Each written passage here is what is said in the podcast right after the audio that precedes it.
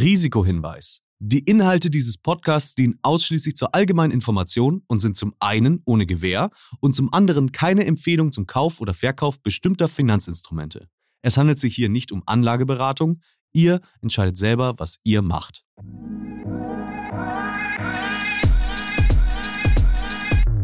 Female Finance. Der Podcast für finanzielle Unabhängigkeit von und mit Janine Ullmann. Herzlich willkommen bei Female Finance. Ich habe heute zwei so fantastische Frauen bei mir. Ich freue mich schon die ganze Zeit darauf. Ähm, und es wird auch ein sehr spannendes Thema heute wieder geben. Es geht nämlich unter anderem heute um Personal Branding. Also wie ähm, stellt man sich da in der Öffentlichkeit, äh, im Internet? Ähm, wie kann man das machen, um sich selbst auch äh, zu pushen, zu fördern ähm, und auch eine Karriere damit aufzubauen? Ähm, was bekommt ihr also zu sehen, wenn ihr euch selbst im Internet sucht? Sind die Beiträge, die ihr auf zum Beispiel LinkedIn oder Instagram oder anderen Plattformen veröffentlicht, sind die zum Beispiel seriös, sind die gut für Image ähm, und mit Hilfe von Personal Branding könnt ihr nämlich die Art und Weise, wie ihr euch der Welt präsentiert, aktiv mitgestalten und zum eigenen Vorteil nutzen. Ein erfolgreiches Personal Branding hebt euch nämlich von der Konkurrenz ab und ermöglicht es euch, Vertrauen bei potenziellen Kunden und Followern aufzubauen. Doch das geschieht natürlich nicht einfach so über Nacht. Das ist harte Arbeit und man muss in der Lage sein, seinen Followern die eigene Mission auf eine sehr klare, authentische Weise zu vermitteln vermitteln. Und ich habe heute eine ganz großartige Frau hier zu Gast, die das besonders gut kann. Sie startete ihre Karriere 2014 auf Instagram und hat sich seither ein wirklich eigenes Imperium aufgebaut. Sie ist das Gesicht hinter den Brands Oh April und Mamushka und sie ist Content Creatorin, Unternehmerin, Autorin, Mama und eine absolute Inspiration für über eine Million Kamushkis. So nennt sie nämlich, oder das ist sozusagen die Community, die sich so nennt. Und damit herzlich willkommen, Kam Kroll alias Kamuschka. Ich freue mich sehr, Kam. Hi. Oh mein Gott, danke. Das war krass zu hören. Vielen ja, Dank. Was du alles schon gemacht hast. Ne? Ich finde das auch krass, äh, ehrlich gesagt, äh, dass wenn man sich das so durchliest und anschaut, ist krass ein sehr gutes Wort dafür. Ist, ja. Also ist das irgendwas, was du jetzt so sagst? Mensch, das habe ich alles schon gemacht, wusste ich gar nicht. Oder guckst du schon ab und zu mal zurück?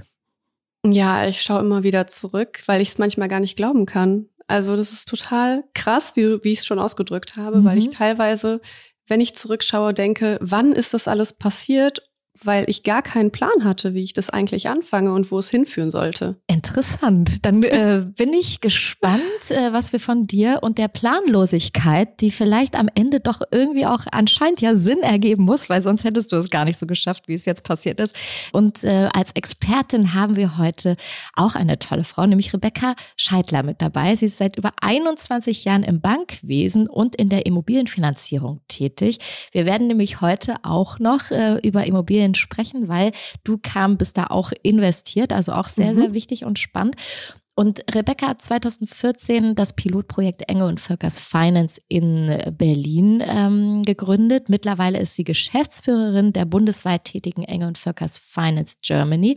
Und sie behauptet sich in der Männerdomäne so gut, dass ihr Team und sie vor kurzem von den zwei größten Finanzierungsplattformen als einer der besten und größten Partner ausgezeichnet worden ist. Also unsere Expertin heute mit dabei und äh, die werden wir später mal anrufen, wenn wir dann zum Thema Immobilien kommen. Vor Vorher aber noch ein paar Fakten, die mich immer sehr erstaunen und äh, auch verblüffen, nämlich What the Fact. What the Fact? Was du noch nicht wusstest. Unser Fakt 1. Männer verdienen im Schnitt 7% mehr für einen Instagram-Post. Fakt 2. 60 Prozent der Instagram-Nutzer entdecken neue Produkte über die Plattform. Über ein Drittel hat schon mal ein Produkt über ihr Smartphone gekauft. Und dann habe ich noch einen dritten Fakt zum Thema Immobilien, auf das wir später kommen. Ähm, nur knapp ein Drittel der Single-Immobilien-Antragsteller sind Frauen. Dieser Podcast wird euch präsentiert von der Deutsche Finance Group. Wissen, wie Rendite entsteht. Verantwortungsvoll und erfolgreich in internationale Marktchancen investieren, dort, wo sie entstehen.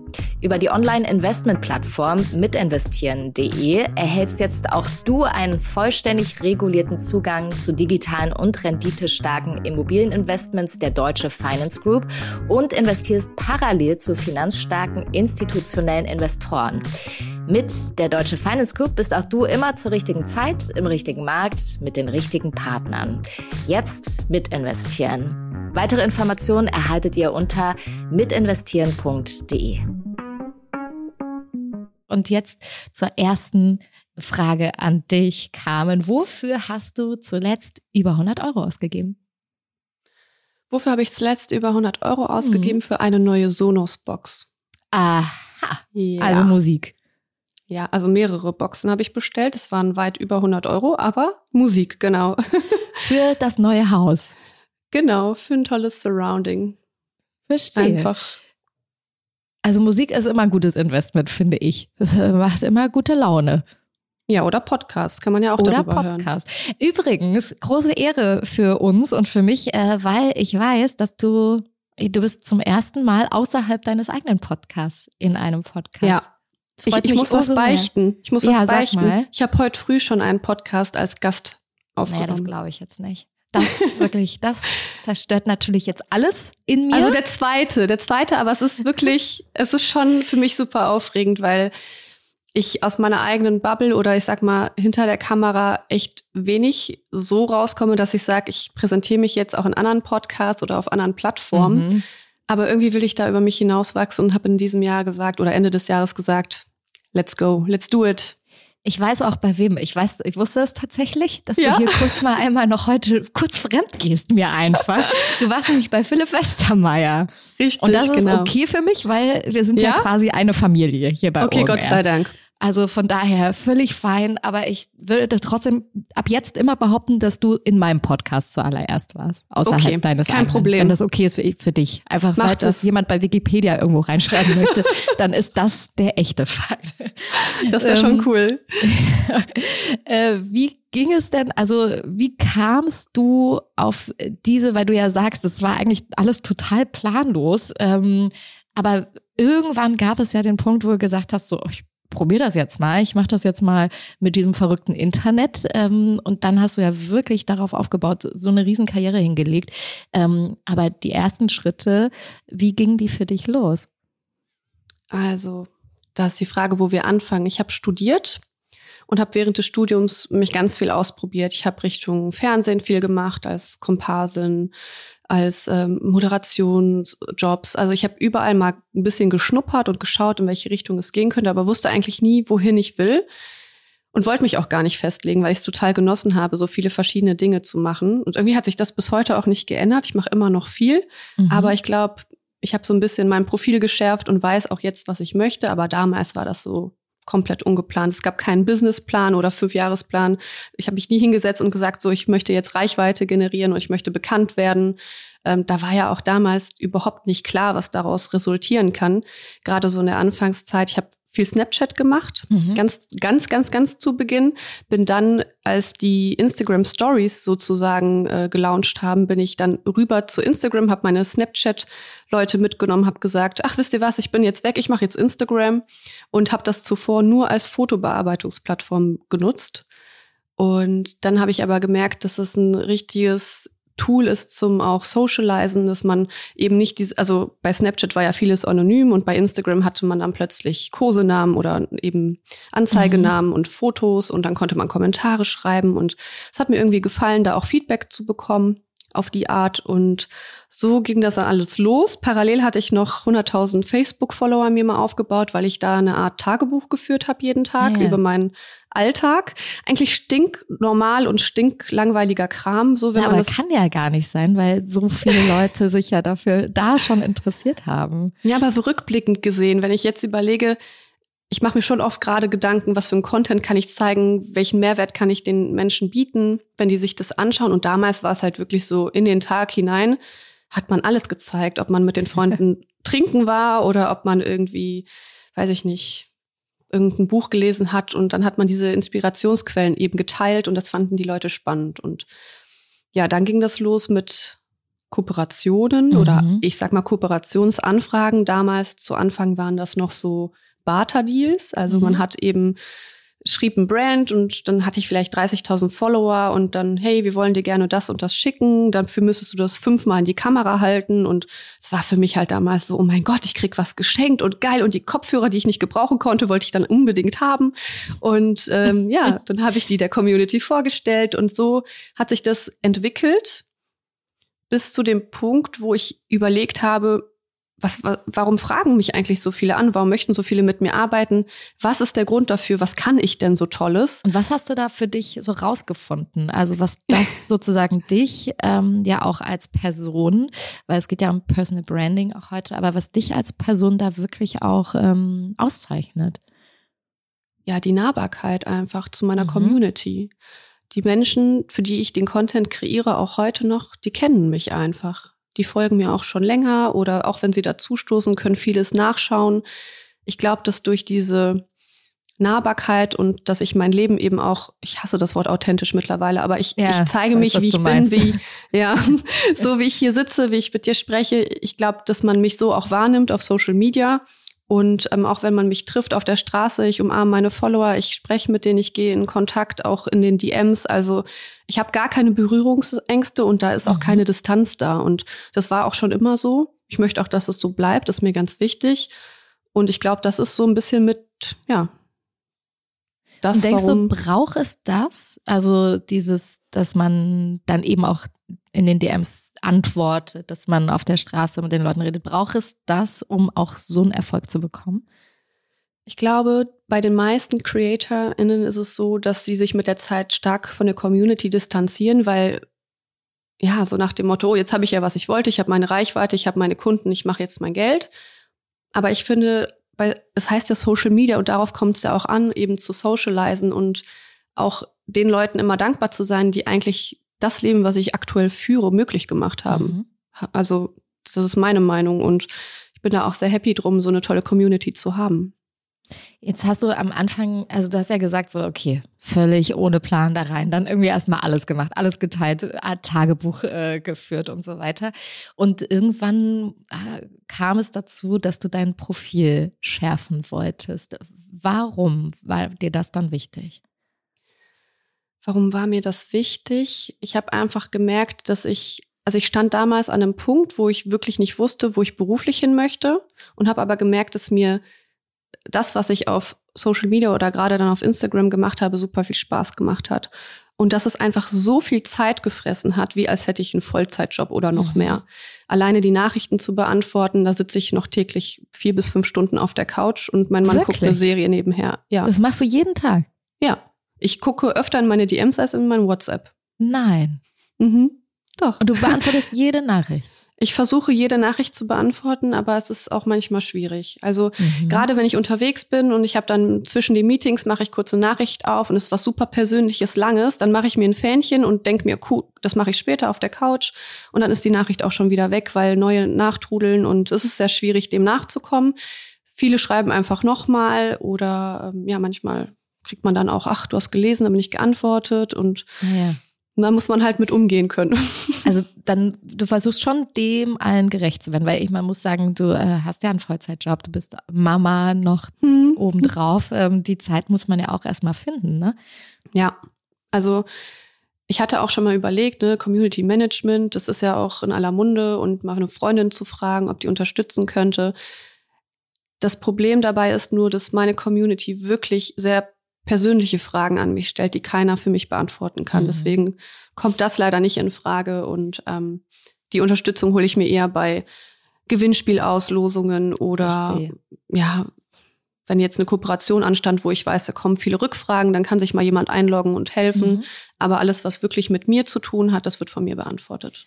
Und da finde ich ja, ist ja oft auch so ein schmaler Grad zwischen eben sehr persönlich und dann sind wir ja auch bei nahbar, aber auch, es gibt ja auch sehr viele private Themen, die, also zum Beispiel, ich weiß für mich, äh, ich schließe total aus, dass äh, diverse private Sachen über mich, also dass ich da was von mir preisgebe, veröffentliche oder dazu was sage. Ähm, wo ist da oder wie hast du das für dich so rausgefunden? Ähm, Gibt es da eine Grenze? Wenn ja, wo? Mhm. Also eine Grenze gibt es ganz klar bei meiner Tochter, mhm. die wir nicht zeigen. Da bin ich. Finde ich sehr gut übrigens. Danke. Weil das ja, gibt es ja wirklich häufig, dass man dann Kinder äh, ständig sieht, ne? Äh, ja. Bei Instagram zum, zu, also zumeist. Also die kleine Maus ist teilweise gar nicht existent. Dann kommen auch Fragen wie, wo ist sie und gibt es die noch? Wenn das mhm. mal irgendwie drei, vier Tage wenn sie nicht irgendwie mal von hinten oder mhm. zufällig irgendwie gesehen wurde. Aber ich halte sie mit dem Gesicht komplett raus und versuche da wirklich auch die Distanz zu wahren. Das ist natürlich schwierig. Wir wohnen mitten in Köln. Wir gehen auch mal gerne auf den Weihnachtsmarkt aktuell. Dann ähm, wollen die Leute da eben auch Fotos machen. Aber die meisten und vor allem die Community, die mich kennt, die respektieren das total und die mhm versuchen dann auch einfach das Foto zu machen, sich mit mir zu unterhalten und gar nicht so aufs Kind einzugehen. Aber letztendlich ist es so, das Thema kam ja noch dazu. Ich wurde ja, ähm, also mehr oder weniger, also schon gewollt, aber ungewollt schwanger. Also ich mhm. wusste ja nicht, dass ich Kinder kriegen kann. Das ähm, mhm. hat meine Frauenärztin damals gesagt, dass es nicht möglich wäre. Dann ist es so passiert und dann hat sich ähm, eben dieses neue Gebiet, sage ich mal, eröffnet. Aber mir war von Anfang an klar, ich ähm, bleib ich auf Instagram und da muss einfach eine gewisse Distanz da sein. Und trotzdem bewerbe ich Windeln, aber ich zeige meine Tochter nicht in der Windel. Ich zeige mhm. nur die Windel, spreche über die Qualität oder habe ein Windeldesign gemacht, zum Beispiel mit mhm. ähm, Lily Du. Und genau, das ist so das Maximum, aber keine Werbung irgendwie, wo mein Kind mit dabei ist. Und äh, wie baut man denn deiner Meinung, aus deinen Erfahrungen, die du jetzt ja über viele Jahre sammeln konntest und eben auch sehr erfolgreich das äh, hingekriegt hast, eben so ein Personal Brand dann auch auf? Wie macht man es denn? Ja, gute Frage. Ihr wollt alle ein Geheimrezept hören. Ja. also damals war es ja super einfach, noch große Reichweiten zu generieren, indem mhm. man einfach gestartet hat, weil es waren auch viel weniger CreatorInnen unterwegs. Und das Schöne ist, ich konnte damals einfach so sein, wie ich bin und wurde so angenommen. Ich konnte über viele verschiedene Themen sprechen. Ich habe auch immer Tabuthemen angesprochen. Panikattacken waren ein großes Thema, auch jahrelang bei mir auf dem Kanal. Und ähm, da wurde ich auch sehr oft für belächelt und oh Gott, und das ist ja, wie kann man darüber reden oder über die Periode, also Themen, wo mhm. man merkt, heute ist es endlich mal angekommen und die Leute dürfen und können drüber sprechen. Das habe ich einfach schon vor drei, vier Jahren gemacht und das kam nicht immer gut an, aber man muss auch ein bisschen anecken. Mhm. Und ähm, Damals war es eben auch einfacher, dann die Reichweite aufzubauen durch verschiedene Themen.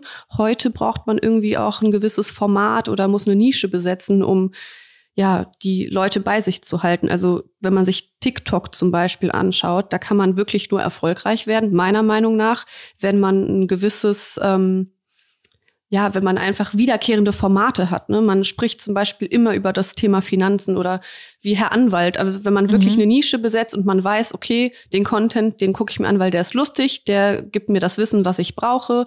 Und ähm, das gibt es auf Instagram auch. Und so schafft man es auch irgendwie Reichweiten aufzubauen. Aber ich hatte die Möglichkeit, eben alles zu sein. Deswegen bespiele ich die Themen Beziehung, Familie, ähm, Entrepreneurship, also Selbstständigkeit, alles Mögliche, kreuz und quer und habe das bisher auch nie so geschärft.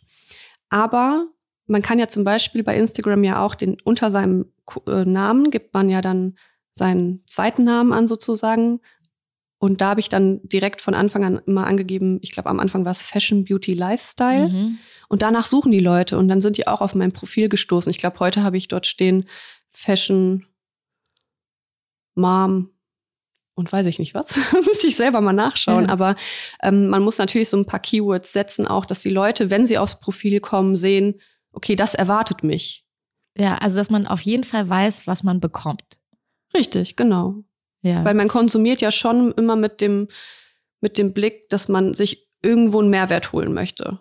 Also ich möchte ja nicht unnötig meine Zeit auf Social Media verschwenden, was ich sowieso schon oft genug tue. Aber dann schaue ich ja schon lieber mal vorbei bei den Leuten, wo ich sage, da, da habe ich was von. Ich, ich gucke gerade, ja, ich guck gerade, was bei dir steht. Pass auf, bei dir ich guck, steht. was bei dir steht. Entrepreneur und Mom steht ja, bei dir. Siehst du, habe ich es geändert. Ja. Aber ähm, ich habe, aber nee, ganz oben neben meinem Namen steht Fashion und Mindfulness. Ach so, das stimmt. Kamuschka Fashion Mindfulness. Ja, das sind die Schlagworte. Ah, okay. Das heißt, also sowas ist wichtig, ähm, um den Leuten gleich mal klarzumachen, mhm. guckt mal, das sind meine Themen, damit beschäftige ich mich hier und das kriegt ihr hier von mir auf meinem Kanal. Das genau. würdest du sozusagen empfehlen, ja? Schon. Ja. Und ähm, unter Mindfulness, ähm, was verstehst du darunter? Ich versuche immer so ein bisschen über mich selbst hinauszuwachsen und die Leute dabei mitzunehmen. Also gerade bei den Panikattacken mhm. hat das gestartet, dass ich eine ganze Community aufgebaut habe, nur weil ich über das Thema gesprochen habe. Ich weiß nicht, bist mhm. du schon mal in Berührung mit Panikattacken gekommen? Ja, ich habe kenne ich auch, kenne ich von mir selber auch. Okay, ja. dann weißt du ja, wie wie wie ja beängstigend und einschränkend das sein kann ja. und darüber zu sprechen hat, glaube ich, vielen geholfen, weil sie sich irgendwie gehört und gesehen gefühlt haben. Ja. Und man denkt ja wirklich gleich in diesem Moment, okay, man stirbt oder man ist verrückt und da einfach auf Gleichgesinnte zu stoßen, die die sich auch dir mitteilen und sagen, du bist nicht allein, das hat so unglaublich geholfen und da ist so eine große Community draus gewachsen, dass ich bis heute teilweise Nachrichten täglich bekomme, wie die eben ihre, Na ihre Panikattacken bewältigt bekommen haben. Mhm. Auch ich habe ja auch Buch geschrieben darüber oder mitunter darüber ja. und da ähm, kriege ich sehr, sehr viel Feedback noch heute und das ist schon vier Jahre her. Ja, und da merkt man, und ich finde, das gehört dann auch zu einer Personal Brand dazu, ähm, dass man eben, und das ist auch, was du angesprochen hast, einen Mehrwert mitgibt, ähm, etwas von sich erzählt, äh, womit man vielleicht am besten für anderen auch helfen kann. Und deswegen äh, ärgert dich das manchmal, weil es ist ja nun mal auch so, es gibt ja auch äh, klar dieses äh, Instagram-Klischee von Frauen, von Männern, die dort einfach nur hübsche Bilder machen und dadurch eine Community aufbauen. Ist das auch manchmal ärgerlich für dich? Dass andere eine Reichweite aufbauen mit anderen Themen? Ja, oder also nicht mit, mit, nicht mit anderen Themen, aber dass man vielleicht dann so in so einen Topf geworfen wird. Ach so, weißt du, ja. So insgesamt. Ach, da kann ich so gut drüber hinwegsehen mittlerweile. Aber natürlich, ja, also wenn mich jemand fragt, was ich beruflich mache und ich bin auf einer Veranstaltung, wo mich vielleicht wirklich mal jemand nicht kennt, dann sage ich auch einfach, ich bin Unternehmerin, ich habe Modebrand. Also dann möchte ich mhm. auch gar nicht drüber sprechen.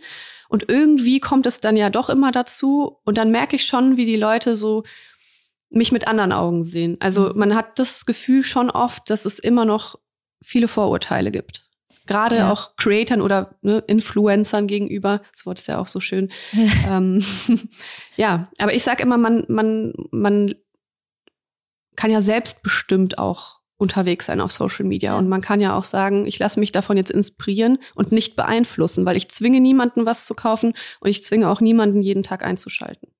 Ähm, du hast schon gesagt, also du hast nicht nur, also du hast ein Fashion-Brand aufgebaut mit April, aber äh, nicht nur. Du hast ähm, äh, also eben dein Buch äh, veröffentlicht, ähm, Mein Kopf, ein Universum, aber auch ein eigenes Magazin. Finde ich richtig cool, dass du es gemacht hast. Danke. Ähm, Things We Write ist ja. sehr schön. Es ist auch sehr schön, muss ich sagen. Hast du's hattest ja, ich habe es in der gesehen. Hand? Ich hatte es leider noch nicht in der Hand. Ich habe aber mir sagen lassen, dass es eine ganz tolle Haptik auch hat. Dann schicke ich dir eins. Ja, bitte. Und ähm, ich finde es außergewöhnlich schön auch. Ähm, Gerade jetzt in so einer Zeit, wo man ja denkt, okay, Print, ähm, eigentlich verrückt, jetzt noch ein eigenes ja. Magazin äh, auf den Markt zu bringen. Warum hast du es trotzdem gemacht?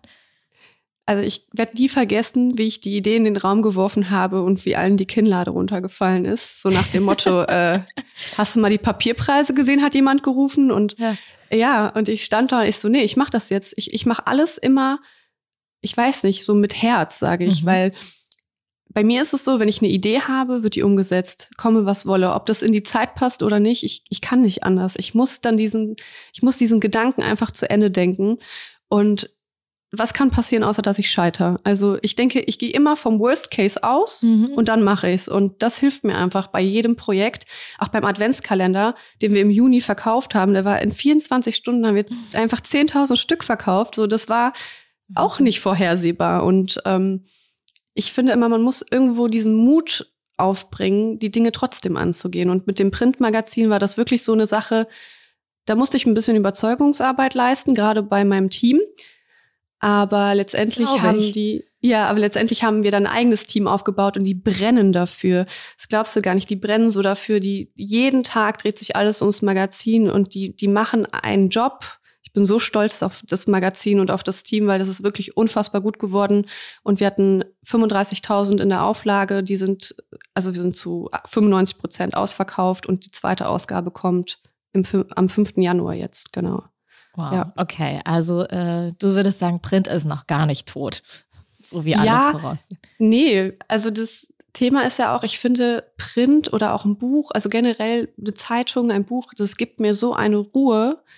Das ist die einzige Fluchtmöglichkeit auch aus Social Media und aus dem Internet für mich. Da fühle ich mich einfach so, als würde alles um mich herum stehen bleiben. Und dieses Gefühl wollte ich an die Menschen auch vermitteln und dass die sich auch mal die Zeit nehmen, genau das zu machen und einfach mal so ein Magazin zu konsumieren. Und das hat mhm. geklappt. Ja.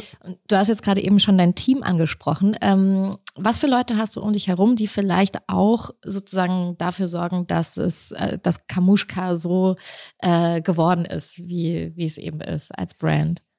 Also du wirst es jetzt nicht glauben, aber ich habe meine ganzen Teams rund um Kamushka erst vor acht Monaten aufgebaut. Ach. Mhm. Und davor ich immer hab, alles allein. Ich habe davor mit deinem Mann. Mein Mann, genau. Mhm. Mein Mann und ich waren eigentlich oder sind ein Dream Team, aber wir haben alles zu zweit gewuppt und irgendwann ging es nicht mehr.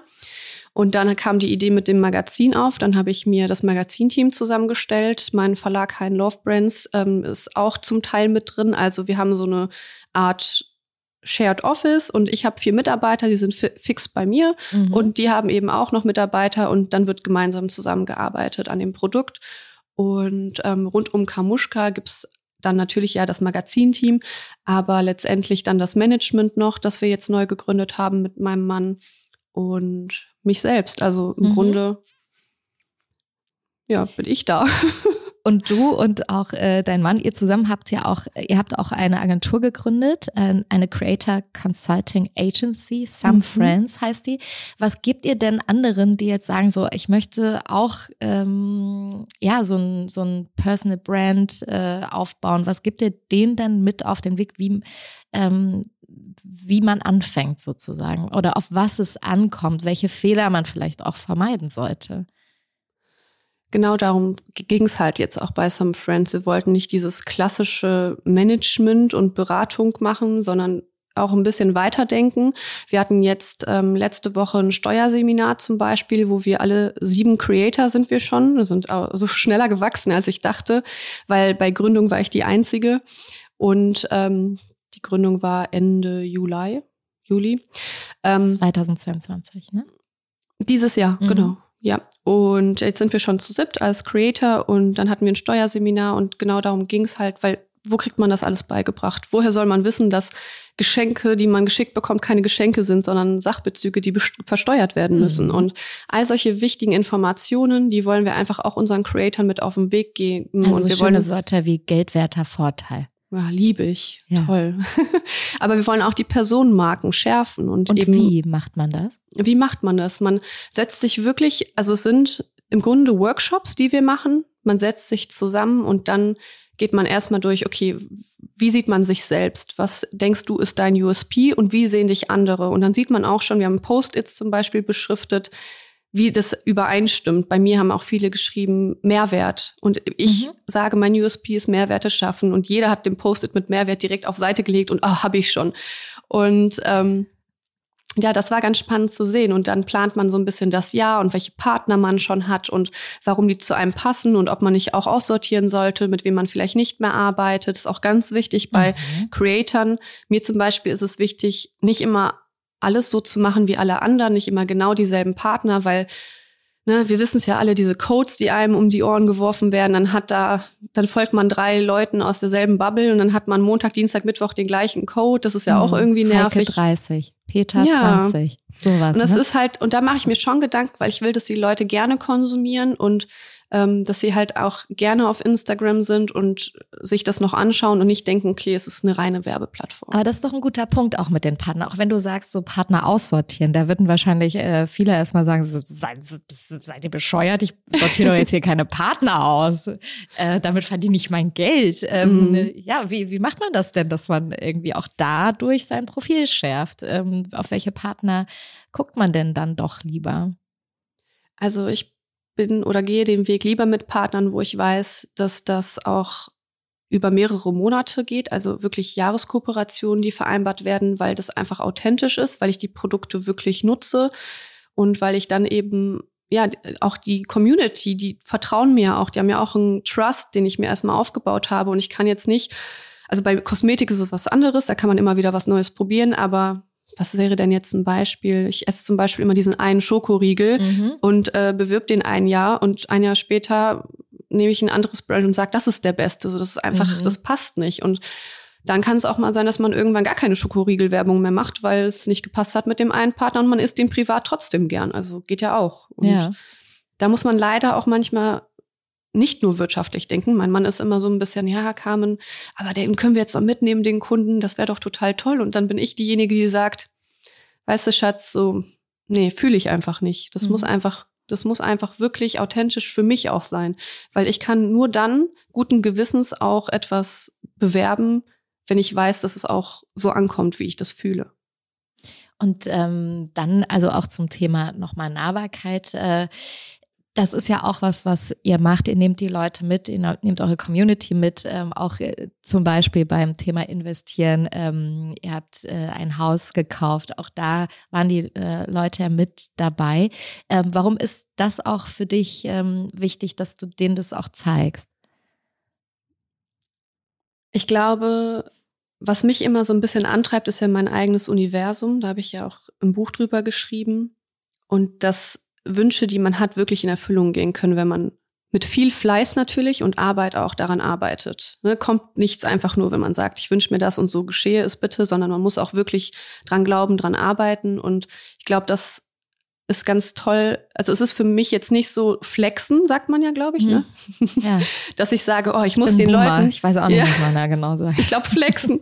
also ich bin jetzt niemand, der irgendwie überheblich und ach, und guckt mal, und wir haben uns ein Haus gekauft und wie geil, sondern ich möchte damit eigentlich zeigen, wie cool es ist, dass man sich seine Träume ermöglichen kann und dass man also ich hätte das halt vor vier oder fünf Jahren niemals geglaubt, dass ich hier in meinem Traumhaus sitze mit äh, Mann und Kind mitten mhm. in Köln und ähm, so mich so angekommen fühle mit 30. Das war halt immer irgendwo mein Plan. Ich habe immer diesen Wunsch ins Universum geschickt, aber letztendlich, dass er sich so schnell erfüllt und ich das irgendwie geschafft habe, das, das kann ich mir manchmal gar nicht so vor Augen führen. Und ähm, wir gucken uns jetzt mal an, wie man das vielleicht auch so genau, wie ihr das gemacht habt, äh, schaffen kann, äh, wann man am besten mit so einem Immobilienkauf, wenn das ein Traum ist, äh, den man hat, äh, beginnen sollte. Gerade im Moment ist ja eigentlich äh, eine sehr spannende, interessante, vielleicht eine schlechte Phase. Das gucken wir uns und hören wir uns jetzt mal an äh, von unserer Expertin, ob diese Phase gut ist oder schlecht. Wir sind sehr gespannt, was sie dazu sagt. Rebecca Scheidler rufen wir jetzt mal an.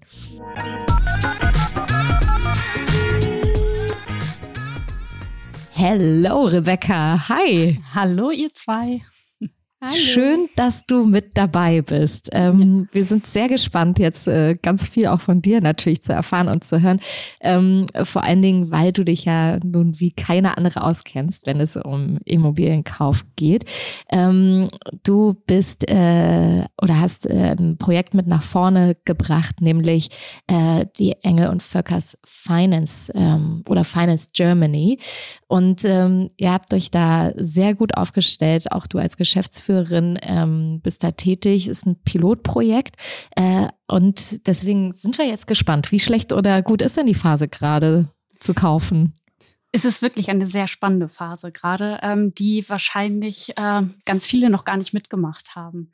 Denn in den ganzen letzten Jahren sind die Zinsen nie so in der Kürze der Zeit gestiegen wie jetzt. Und das ist einfach, ähm, ja, ich sage es jetzt mal ganz salopp, wirklich brutal. Wo ähm, liegen wir denn jetzt gerade mittlerweile eigentlich? Wir sind gerade in der letzten Woche gerade wieder ein Stückchen runtergekommen und sind bei 3,5 Prozent. Hm. Das schwankt halt von ja. Tag oder von Woche zu Woche mindestens ja. Minimum. Ne? Also eigentlich steigt es fast nur. Ähm, jetzt ist gerade mhm. mal ein bisschen wieder runtergekommen. Es ist wahrscheinlich auch dem Jahresendgeschäft bei den Banken ähm, geschuldet.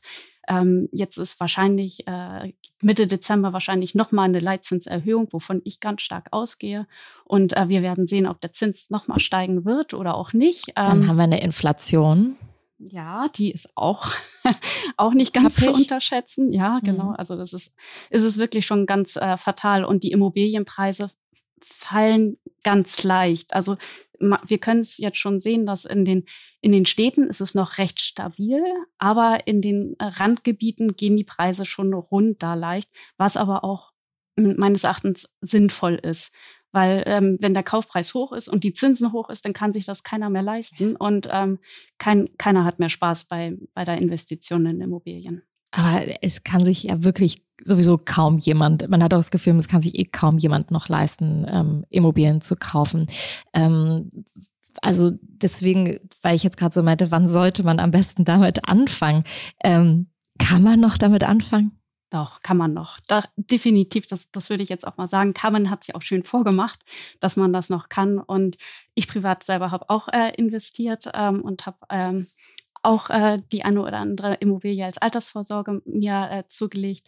Und ähm, es ist so, dass man einfach gucken muss, welche Immobilie und wofür hole ich sie mir. Nehme ich sie mir als eigengenutzte Immobilie? Es ist eine Kapitalanlage und da Mhm. ändert sich das einfach auch der Fokus. Ähm, äh, hole ich mir eine alte, die saniert werden muss, die Immobilie, ähm, gucke ich da auch gleich nach dem Aspekt der Nachhaltigkeit, Solar etc. Oder ist es eine, gleich eine neue Immobilie? Und so schwanken natürlich auch die Preise. Und äh, da muss man auch schauen, ja, wie viel Eigenkapital kann ich mit einbringen. Und was wäre, ähm, also ich, ich denke jetzt mal, dass wirklich viele gerne ein Eigenheim hätten, ne? eine, eine eigene Wohnung, ein eigenes Haus ähm, und vielleicht ähm, das Thema Kapitalanlage eher an zweiter Stelle steht, wenn überhaupt, dass man sich noch leisten kann zusätzlich. Äh, Von daher, wie geht man dieses Thema denn dann am besten an? Also ähm, was würdest du jemandem empfehlen, der jetzt sagt, ach, das ist ein Traum, den ich mir schon gerne erfüllen wollen würde? ähm, genau wie du das gesagt hast, am besten frühestmöglich zum Finanzierungsberater gehen. Einfach mal schauen, was kann ich mir leisten, was will ich mir überhaupt leisten, weil ich selbst rate immer dazu, nicht auf Biegen und Brechen sich an der Immobilie leisten. Nicht, dass ich mir nicht mehr den Urlaub leisten kann. Und ähm, dann schaut man einfach, wie ist der Finanzierungsrahmen äh, dort, weil fast äh, zwei Drittel der Deutschen können sich keine Immobilie mehr leisten. Ähm, ohne ähm, Erbschaft oder eine Schenkung von der Familie ähm, in Anspruch Zwei zu nehmen. Drittel. Zwei Drittel, das ist Ja, das ist eine Riesensumme. Äh, Riesen, also Riesenzahl. Riesensumme auch. Das sind halt Riesensummen, deswegen ist es eine Riesenzahl. Mhm. richtig. Darf genau. ich da mal was fragen? Sehr gern. Würdest du denn empfehlen, mit, ähm, ich sag mal, seinem vielleicht auch nicht verheirateten Partner, einer Freundin oder einem Freund zu kaufen und so eben, ich sag mal, die Verantwortung auf zwei Personen dann abzuwälzen? Oder sagst du, das macht gar keinen Sinn? Gute Frage. Mhm. Das ist wirklich eine gute Frage und das ist wirklich eine, ähm, ich ich glaube, jeder antwortet da ganz anders drauf, weil für mich ist ein Darlehensvertrag schon viel, ähm, ja, viel strenger schon als ein Ehevertrag. Und der bindet schon ein viel, viel mehr. Natürlich Mhm. kann man alles regeln, äh, hinterher oder auch vorher, im besten Fall halt auch vorher. Ähm, das ist alles, wenn es dann doch nicht gut geht, dass man da gut auseinandergehen kann. Aber natürlich ist das auch schön, auch wenn man auch ein Ziel hat zusammen, um eine Immobilie äh, zusammen zu erwerben. Ähm, daher kann man die, die finanzielle Last, die man natürlich dann mit sich trägt, Mhm. ähm, dann auf zwei Schultern oder auf vier Schultern dann äh, verteilen, definitiv. Kam, darf ich fragen, wie ihr euch das überlegt habt mit eurem Haus? Also wir kaufen Immobilien sowohl als Eheleute wie mit unserer Immobilienfirma. Und ich muss gestehen, bei der Immobilienfirma, da kriege ich mal was geschickt und sag mein Ja oder Nein dazu. Das sind dann meistens einfach Investments, die alleine laufen. Und das, was wir als Eheleute kaufen, ist immer emotional. Mhm. Also, da- euer Haus quasi habt ihr dann auch gemeinsam. Total emo gekauft. ja, total emotional. Und da, ich muss auch sagen, ich finde den Immobilienmarkt super kompliziert, intransparent. Mhm. Und es ist sehr schwer, irgendwie eine Plattform zu finden, wo man, wo einem geholfen wird, sag ich mal. Wenn du was auf Immobilien Scout findest, dann, dann kann es schon nicht mehr gut sein, weil es so nicht wegging unter der Hand. Mhm. Deswegen bin ich froh um meine ja, Kontakte auch und mein Netzwerk dazu, weil so haben wir das Haus auch gefunden, beziehungsweise das Haus hat uns gefunden über eine Followerin. Ach, wirklich? Mhm. Und zwar war, ich weiß gar nicht, ich krieg's gar nicht mehr so zusammen, ich war schwanger. Und ähm, dann hatten wir eine Wohnung gesucht, erstmal aus also wir wollten einfach in eine Wohnung ziehen, weil in unserer alten Wohnung war eine Baustelle und da ist uns dann auch der Boden durchgekracht und alles Mögliche. Es war richtig schlimm. Und wir wussten ja, dass sich unsere Tochter auf den Weg macht. Also brauchten wir irgendwo eine kleine Ruheoase, wo wir schnell hin konnten, haben uns eine Wohnung angeschaut mit einer Followerin, die da Maklerin war. Und dann hatte sie, ähm, also die Wohnung hat uns überhaupt nicht gefallen. Und da war es halt so, oh, müssen wir jetzt hier hin? Ja, komm, wir müssen ja raus. Und dann hat sie gesagt, was sucht ihr denn? Dann habe ich gesagt, ja, wir wollen ein Haus kaufen eigentlich schon lange. Und sie, ach ja, hier um die Ecke wird bald was frei sein. Und dann sind wir am selben Tag in eine absolute Ruine rein. Und äh, mein Mann Niklas und ich haben uns einfach so angeguckt, direkt verliebt und wussten, das ist es. Und ich wollte es um jeden Preis haben. Also wir mussten uns dann natürlich auch erstmal Gedanken machen zur Finanzierung und ähm, dann wurde das Ganze noch saniert und nicht von uns. Ich habe ja meinen Papa an unserer Seite, der wirklich alles macht, also auch bei den Immobilien, die wir über die Immobilienfirma kaufen, der liebt es, wenn wir irgendeine Ruine gekauft haben, die er aufpeppen kann. Und ähm, dementsprechend war mein Wunsch immer gewesen, das Traumhaus halt mit ihm umzusetzen. Aber letztendlich war da schon jemand Drittes mit drin. Und damit mussten wir uns dann auch erstmal arrangieren. Aber es war alles eine sehr emotionale Entscheidung. Und wir haben jetzt auch vor kurzem noch eine Immobilie erworben in der Nähe von uns. Mhm. Und das war auch so eine emotionale Entscheidung, weil da haben wir kurz überlegt, ist das jetzt ein Investment oder nicht? Und für mich ist es eher ein Investment gewesen in meine Familie oder in meine oder unsere Eltern, weil wir dann eben unsere Eltern im Alter pflegen könnten, wenn was wäre und mhm. ähm, oder unsere Tochter dann mal einzieht. Also alles, was so emotionalen Wert hat, wo Familie einzieht oder wo man Freunde unterbringen kann, das ist so, da denke ich nicht lange nach, da mache ich es einfach. Ja, also voll aus dem Bauch heraus. Rebecca, voll. was würdest du denn sagen? Wie wählt man eine Immobilie am besten aus? Ist das genau der Weg oder was wären noch so wichtige äh, zusätzliche Kriterien? Ja, also Carmen hat das, finde ich, goldrichtig gemacht. Ich rate jedem, sich bei seinem Makler seines Vertrauens einfach listen zu lassen, um zu sagen, was habe ich denn für Wünsche, was habe ich vorste für Vorstellungen. Denn ähm, die, die, die Makler, die schauen, sobald eine neue Immobilie reinkommt, was habe ich eigentlich für Suchkunden, so nennt man die. Äh, und die werden zuerst angeschrieben, bevor es dann auf sämtliche Plattformen kommt.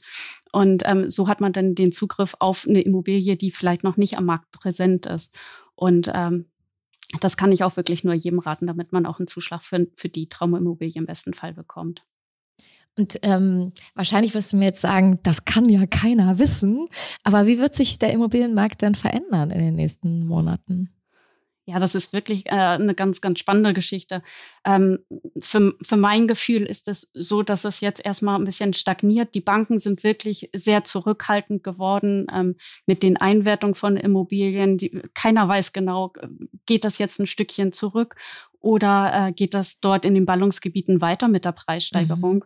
Ähm, meine persönliche Meinung ist, dass es im Moment jetzt ein bisschen ruhiger bleibt, aber mit der Hoffnung, dass es spätestens mitten nächsten Jahres einfach ganz normal die Welt wieder weiterläuft. Also das. Also abwarten. Mhm. Und würdest du sagen, dass Banken auch ähm, vorsichtiger geworden sind mit der Kreditvergabe? Ja, auch. Ähm, dem ist so, ähm, bezüglich Eigenkapital ist es so, dass normalerweise bei sehr guter Bonität ähm, auch der Kaufpreis plus Nebenkosten finanziert werden kann, auch Modernisierungskosten auch noch. Ähm, jetzt ist es schon mal ein bisschen ja, zurückhaltender. Da gucken Sie sich den Kunden dreimal an. Kann der sich das wirklich leisten? Hat er noch ähm, Erspartes, was er mit einsetzen kann? Wie sicher ist die Immobilie? Wie, wie, wie, welche Restnutzungsdauer, so heißt es, ähm, hat die Immobilie noch? Und ähm, da guckt die Bank schon, schon dreimal jetzt drauf. Und wenn man das jetzt wirklich als reines Investment nimmt, ne, darf ich denn eine Wohnung kaufen, renovieren und direkt wieder verkaufen? Dürfen tust du alles. Ähm, es ist nur so, dass dann halt äh, Spekulationssteuern anfallen, ähm, wenn man sie nicht selber genutzt hat. Und ähm, mhm. klar, verkaufen kann man sie natürlich auch gleich weiter. Ähm, was Aber natürlich steuerfrei wenn, nach zehn Jahren, oder? Ja. Richtig, genau, sie sind steuerfrei. Wenn man selber drinnen gewohnt hat, ähm, müsste es meines Erachtens nach zwei Jahren sein. Aber da besser nochmal einen Steuerberater fragen. Ja. Und Spekulationssteuer, ähm, wonach erhebt sich das? Ist das nach dem Gesamtkaufpreis oder ist das immer ein Prozent? Das ist der Anteil des Gewinns, den man erzielt mhm. hat. Verstehe. Genau, praktisch, was habe ich für die Immobilie bezahlt und wie verkaufe ich sie dann weiter? Und die Differenz ja. muss man dann versteuern. Ja. Ähm, wie viel würdest du sagen, Eigenkapital, gerade wenn es jetzt um Kreditvergaben auch geht und du sagst, ja, da sind die Banken vorsichtiger geworden, wie viel Eigenkapital äh, sollte ich denn mitbringen, wenn ich jetzt eine Immobilie kaufen möchte? Also wie viel Prozent des ähm, Kaufpreises? Ja, also pauschal kann man das leider so jetzt nicht sagen, weil das wirklich von jeder Bonität, also von jeder Person abhängig ist. Wenn ich mich aber jetzt äh, aus dem Fenster lehnen sollte, äh, sind 20 bis 30 Prozent, da freuen sich die Banken tierisch, wenn sie diesen Antrag auf den Tisch kriegen. Aber mhm. nichtsdestotrotz, wenn man auch ähm, ne, einen tollen Job und einen guten Verdienst hat und nicht so viele Ausgaben hat, dann kann man da auch deutlich äh, mehr ja, mehr Darlehen bekommen und weniger Eigenkapitaleinsatz. Das, das kann man alles darstellen. Aber umso mehr man halt finanziert und weniger Eigenkapital einbringt, ist der Zinssatz natürlich auch teurer. Mhm. Und weil wir jetzt auch darüber gesprochen haben, dass also gerade jetzt im Moment äh, mit den steigenden Zinsen ähm, vielleicht ist der Kaufpreis dadurch ein bisschen niedriger, aber du sagst eigentlich auch nicht so richtig. Also habe ich so bei dir rausgehört, äh, vielleicht in den Randgebieten, aber in den Städten ist er wohl, so wie ich das jetzt von dir gehört habe, eher noch stabil. Ähm, wie kann ich dann sicherstellen, dass dann der Preis der richtige ist, den ich bezahle? Mhm.